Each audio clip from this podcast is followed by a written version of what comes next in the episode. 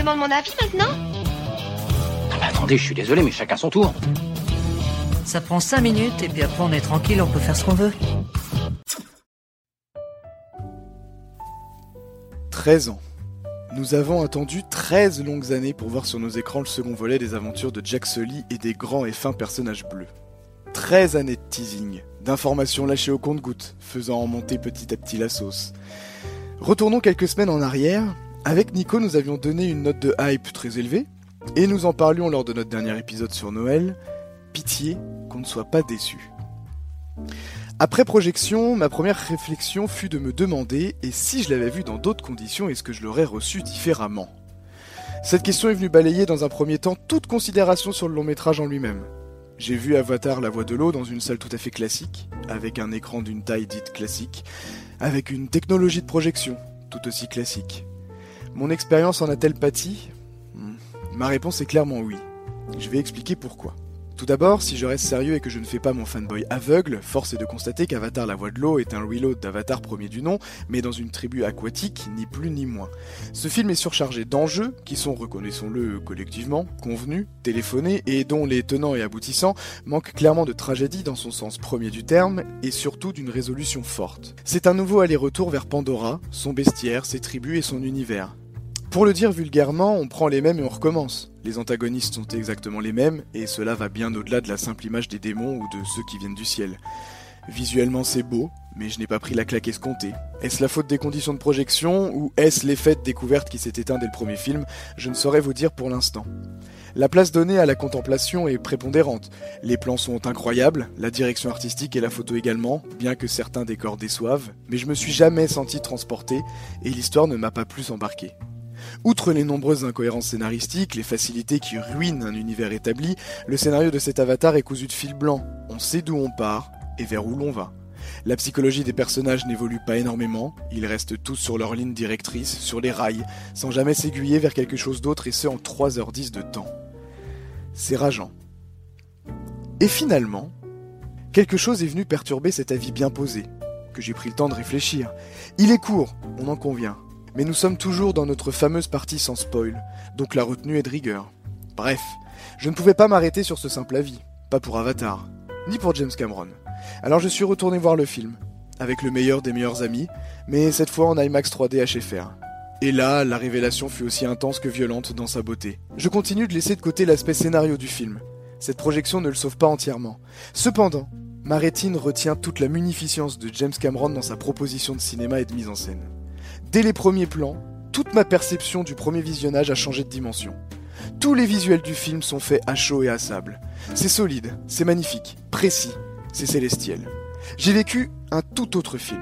J'ai été ému par plusieurs plans, profondément, que ce soit à travers la composition ou les couleurs, comme si c'était une nouvelle expérience cinématographique d'une qualité rare. Et je ne parle pas que de l'aspect technique et visuel de la chose, mais d'un ensemble homogène, qui imprègne une rétine et l'essence pour longtemps. Ce n'est pas parfait.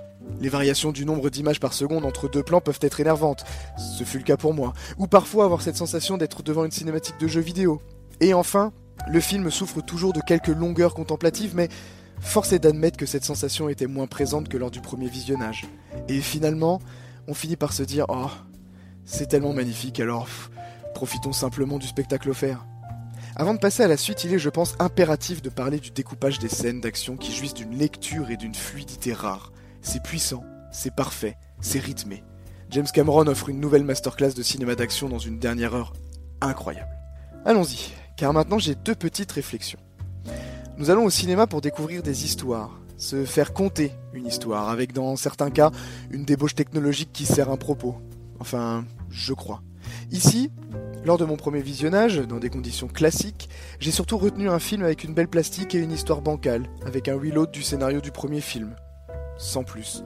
Je vais peut-être me faire taper dessus, on y reviendra dans le déroulé, mais chercher de A à Z des arguments profonds pour défendre le scénario et la symbolique du métrage me semble être une perte de temps. La vérité, elle est peut-être quelque part entre les deux camps.